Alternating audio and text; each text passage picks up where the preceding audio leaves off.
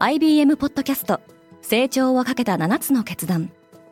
成長をかけた7つの決断とは今後3年間に世界を形作ると予想される7つのビジネストレンドについて IBM が何千ものクライアントとの対話に基づき提言をしたものです。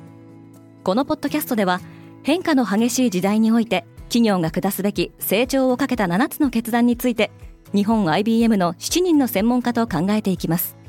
今お聞きのリスニングサービスにてぜひフォローボタンからフォローをお願いします。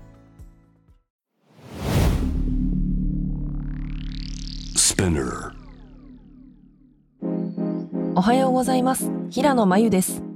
10月5日木曜日。世界で今起きていること。今週発表が続いているノーベル賞。4日には科学賞の受賞者が新たに発表されましたが、その際、不思議なアクシデントが起きています。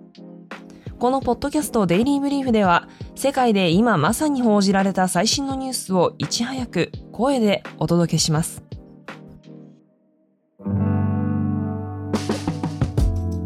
ノーベル賞発表でフライング。スウェーデン王立科学アカデミーが4日に発表したノーベル科学賞で受賞者の名前が事前に流出する事態が発生しました予定されていた記者会見のおよそ4時間前に現地メディアなど複数の報道機関のもとに受賞分野が量子ドットの発見と合成であることや受賞者3名の名前が記載された資料がアカデミーからメールで届いたそうです。アカデミーは受賞者は例年通り当日朝の会合で最終決定したものの流出の原因は不明だとしています。一方、ウォール・ストリート・ジャーナルは、ノーベル生理学・医学賞の受賞が決まったアメリカ・ペンシルベニア大学特任教授のカタリン・カリコの記事を掲載しています。カリコはペンシルベニア大学でポストを降格されるなどの浮き目に遭いながら、受賞理由となったメッセンジャー RNA の研究で、大学にライセンス収入などの大きな利益をもたらしました。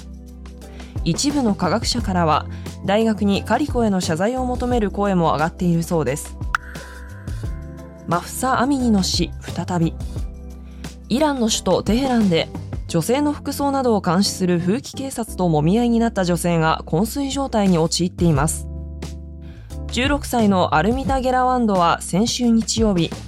地下鉄のホームで髪を隠すためのヒジャブを着用していないとして風紀委員会に呼び止められその後に意識を失って倒れた模様です。現在も意識は戻っておらず病院で治療を受けています。警察は暴力行為はなかったとしており女性が倒れた原因は低血圧だったとする声明を出しています。イランでは昨年9月ヒジャブのかぶり方に問題があったとして拘束された22歳のクルド人女性のマフサーミニが警察の暴行により死亡する事件が起き全国で大規模な抗議デモが行われました。リシ・スナクはタバコをやめさせたい。イギリス首相のリシ・スナクは4日与党保守党の党大会で2つの計画を発表しました。一つはロンドンとマンチェスターを結ぶ予定だった高速鉄道計画の一部廃止でもう一つはタバコを購入できる年齢を毎年1歳ずつ引き上げるという計画です。スナクは短期的な利益でなく長期的な成功をもたらす決断を恐れないと語っています。特に後者のタバコ規制についてイギリスでは2004年にアイルランドで屋内の公共空間での喫煙を禁止する禁煙法が施行されて以来スコットランド、イングランドでも同じ内容が適用されています。またニュージーランドでも昨年12月、2009年以降に生まれた人が生涯にわたって紙巻きタバコを買えなくする法改正案が可決されています。ちなみにこの発表後、ロンドン証券取引所ではタバコ大手のブリティッシュアメリカンタバコとインペリアルブランドの株価が下落しています。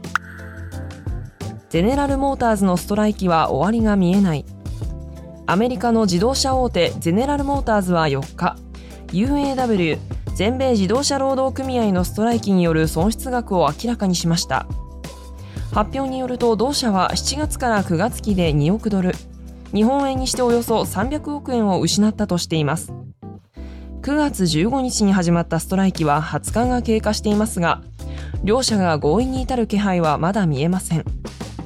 ゼネラルモーターズは3日も工場や配送センターでのストライキを理由にオハイオ州で163人をレイオフすると発表しました。さらにストライキが長期化する可能性に備え60億ドルの融資枠を確保したことも明らかにしています。フランスはトコジラミと戦っている。オリンピック・パラリンピックの開催を1年後に控えたフランスでトコジラミの目撃情報が相次いでいます。パリの映画館や地下鉄の座席シャルル・ド・ゴール空港などでトコジラミを発見したとする動画がソーシャルメディアで拡散され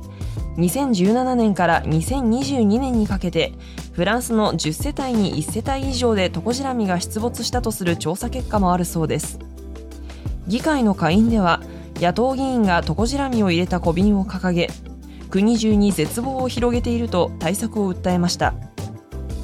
一方パリのエマニュエル・グレゴワール副市長はテレビ局のインタビューにトコジラミは以前から存在していてこれからも存在し続けるとしオリンピックの開催に影響はないとの考えを示しています。リスナーの皆様いつもデイリーブリーフを楽しんでいただきありがとうございますぜひこのポッドキャストを SNS 等でシェアしていただき、デイリーブリーフコミュニティを一緒に成長させませんか？あなたのサポートがデイリーブリーフをより多くのリスナーに届けるきっかけとなります。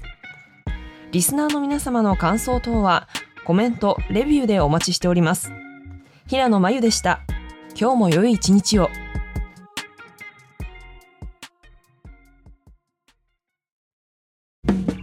リスナーの皆様より多くのリクエストをいただいている話題のニュースを深掘りしたエピソードを週末の有料版で配信中です。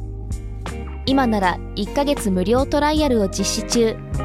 詳細は概要欄に記載しています。この機会にぜひ聞いてみてくださいね。感想ご意見もお待ちしています。